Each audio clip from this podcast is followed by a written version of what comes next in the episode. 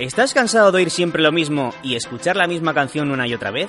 Pues te damos la bienvenida a los podcasts de Autentia Desarrollo, donde os acercamos las mejores charlas técnicas de la comunidad. Codemotion 2019 The Peter Moss Acute Myeloid Lymphoblastic Leukemia AI Research Project por Estela Cabezas.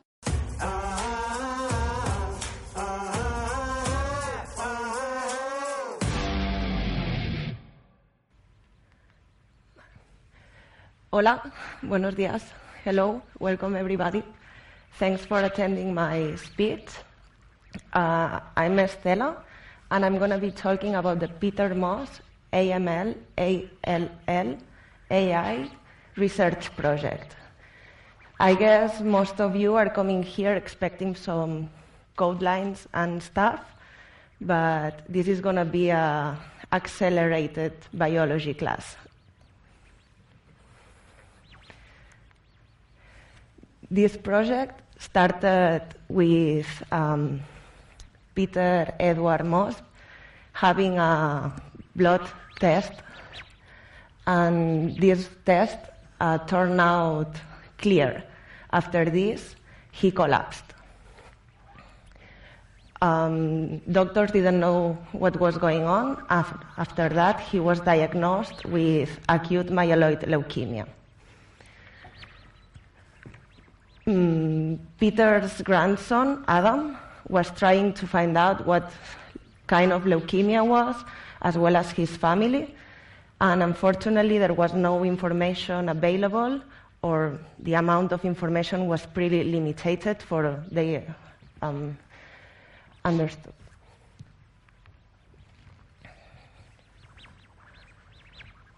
Um, Adam, his grandson, had previously um, created a model to diagnose um, ductal carcinoma by CNN. And after that, he decided he wanted to get more involved into leukemia and was trying to adapt this model into this type of cancer. um, Adam is pretty active in social networks as Facebook, and with this initiative, he, he could contact with uh, Professor Ho. He's from the University of Kansas, and they both started this project about AML. This project has attracted nowadays a lot of volunteers from all over the globe, and as well like two weeks ago or something like that, we started a student program based on this project. Unfortunately, uh, Peter Edward Moss passed out um, a month ago. Now, this project will keep on going for further families who would like to know about this kind of disease and to get to get AI into this medical background.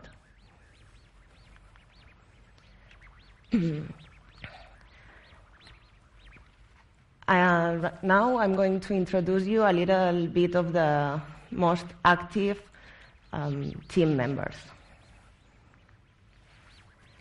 This one here is Adam. He is the founder of the project. He is an IoT engineer, and well, he's been as Intel software innovator for many years now. And he's been participating in many research projects with them. And with that, he introduced us to Intel as well. Professor Ho, he is also a co founder and also an Intel innovator. And he is um, professor of um, proteins in the University of Kansas. He has a drug discovery program as well, which we, I will be talking about it a little bit further in this presentation.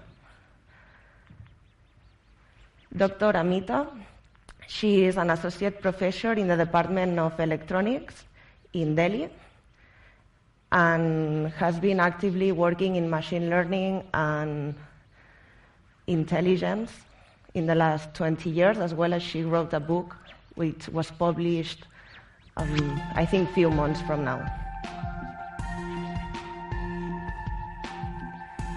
This is me.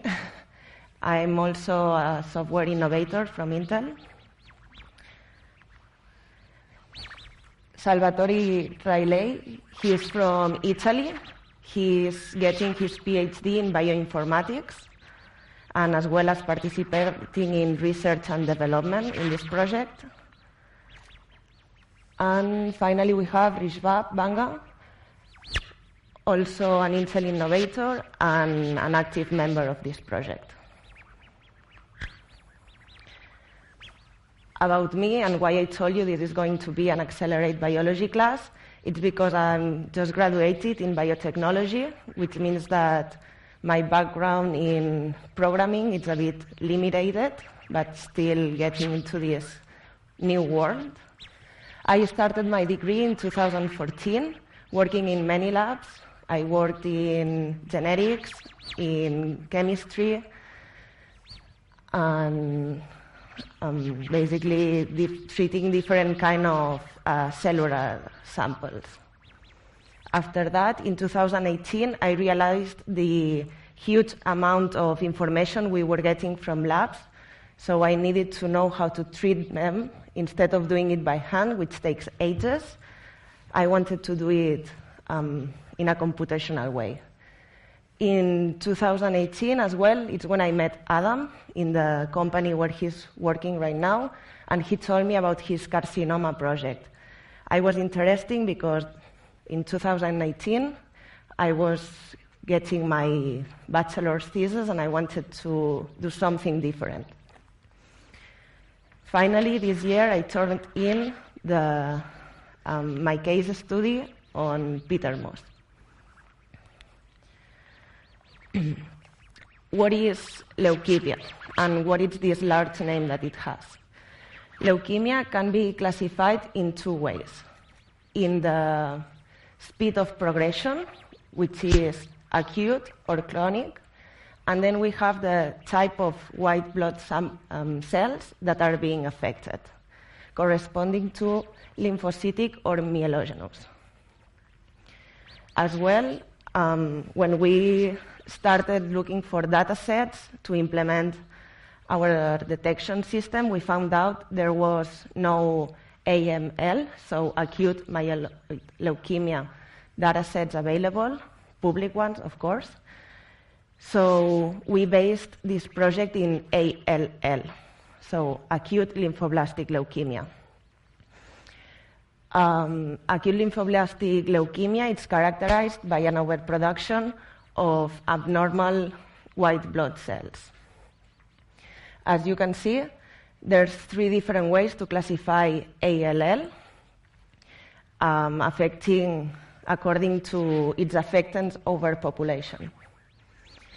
What you see here in the right, it's an image, it's an example of what we are using for our class, um, detection system, sorry. Um, this data set was provided by Fabio Scotti from the University of Milano. And you can find more information about him if you want in our website. Um, unfortunately, there's many ways of finding out which kind of cells are good, which kind of cells are bad. But uh, staining is not a possibility because all cells are different, and dyes affect differently to cells. Dyes are the ones which are colored with purple, so these would be the ones affected by leukemia.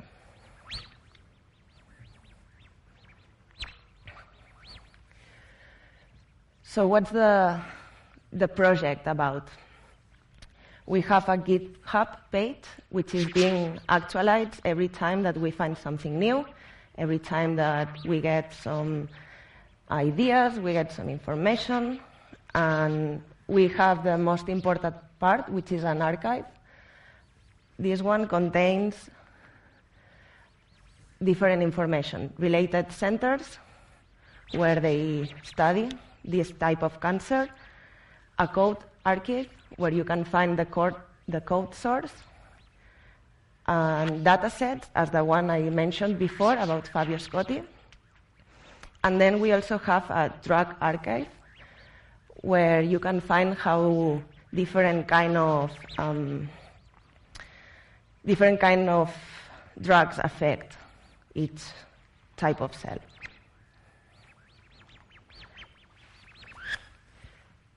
The most important part, I think, for you, it's this one, the classifier and how it works. Um, so it is a collection of projects with different type of um, classifiers as TensorFlow, Caffe, FastAI, Intel Movidius, OpenVINO, and then also different script languages as Python, Java, C++, and a new one, R. R is really used in medical backgrounds for um, data treatment.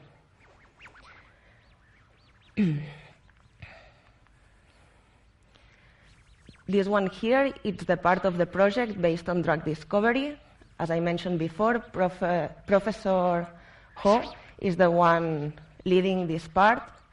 It's based on generative adversarial networks, and he and his um, laboratory designed the organic program, which is based to find which kind of proteins and which kind of um, cells attract better to different kind of drugs.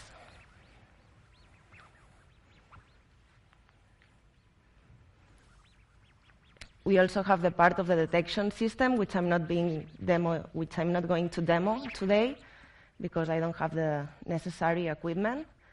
Adam is the one being more active in this part, and we had demoed it twice, once in Embedded World in Nuremberg, Germany, and I've also talked about it in the Affinity Day in Munich, based on Intel offices.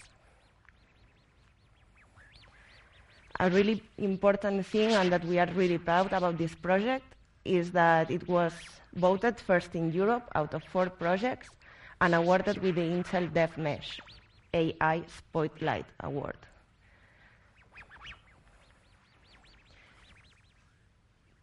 A few weeks ago, we had published this student program where people like me are able to join the project. It is completely volunteered, and the two mentors we have are Ho and Amita. They both work hand by hand to provide tools and courses to students that want to implement this kind of technologies to biology and, of course, engineering. Both are Intel Software Innovator. I'm keep on repeating this one because it's really important for us because this program has allowed us to improve in this project. Finally, um, Facebook um, has this new thing where you can uh, you can impulse fundraisers, and the last month we got a total amount of 945 euros for the cause. Each year, this fundraiser is going to be open, and the benefits are going to be split in these two entities to keep on um, researching.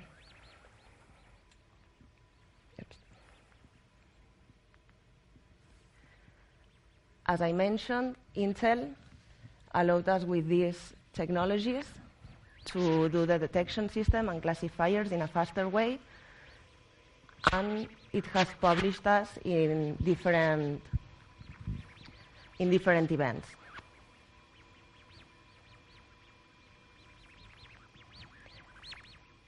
And well, I think it was quite fast. Sorry. Um, but thank you for listening. If you have any questions about it, about the project, about where to contact, you can ask them now. You can write down the contact email, um, which the six team members I mentioned before are, are going to answer you. Thank you.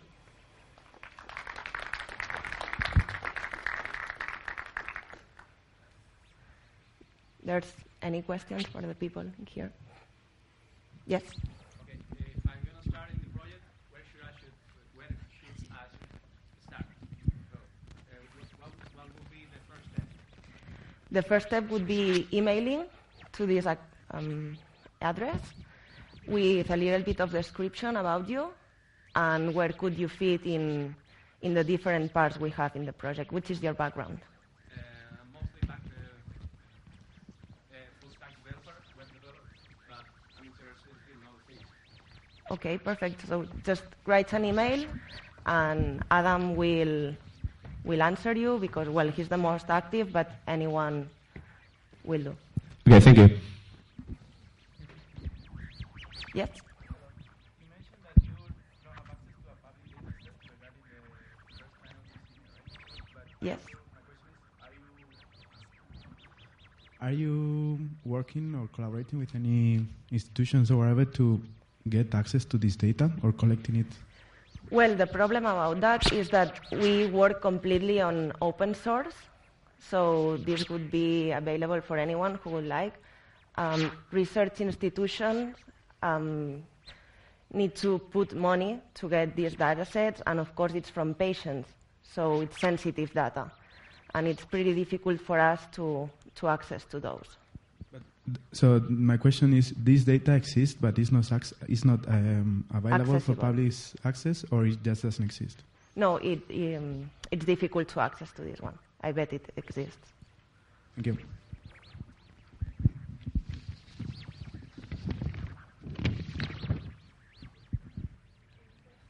Someone else? Any questions? Yes, uh, regarding to that, uh, when you say that it's difficult to access that, in your in your case, for example, Yeah. how did you? It, it was a matter of a chance that suddenly you got access to uh, this person, or um, it was more like a matter of uh, work it a lot and finally you got some, uh, you got this contact and then you got. Well, it was when Adam and Ho got in contact through this uh, Facebook group from people being affected from leukemia. Ho had also had already access to this data set, so he provided us with Fabio's email and contact to get this data set. For that, we, we also been trying to get access to different ones, but of course it's not a website that you can just log in and download the data. So it's more tough to get. Does it answer your question? Yes. Um, this is because uh, in our case we're trying also to get some data from hospitals, and we uh, and you can't do it as a private company. You have always to go through research uh, centers, and those research centers or technological centers, even they have it very difficult. So that was a little bit my. That's why I was doing that question. What are you working on? Um, uh, there are research uh, projects about how people behave uh, or how uh, what data can we get with the with this kind of wristbands and Okay. everything. So Yeah. steps and dreams and, and sleep hours. So what information can we get about that? Well, I think this would be the same because of the sensitivity of this kind of data, I guess. Because it has uh, like a fingerprint, right, that you can get back to the person in question. So the same would happen here.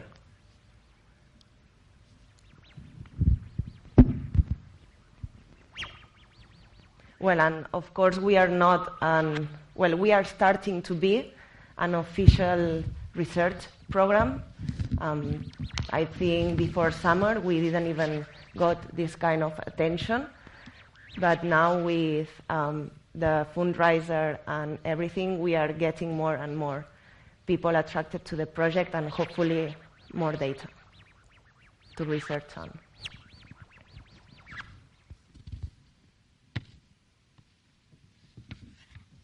Further questions?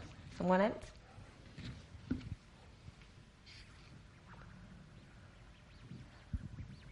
So is everyone in here based in softwares, or there's anyone with kind of medical background, biological background?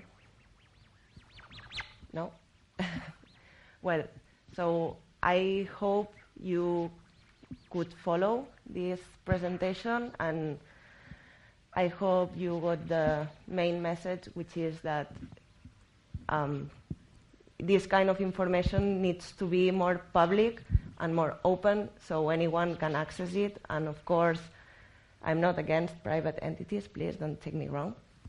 But this would be nice for people like Peter's family who try to get more information about a disease and it's not only medical records or something like this. Thank you.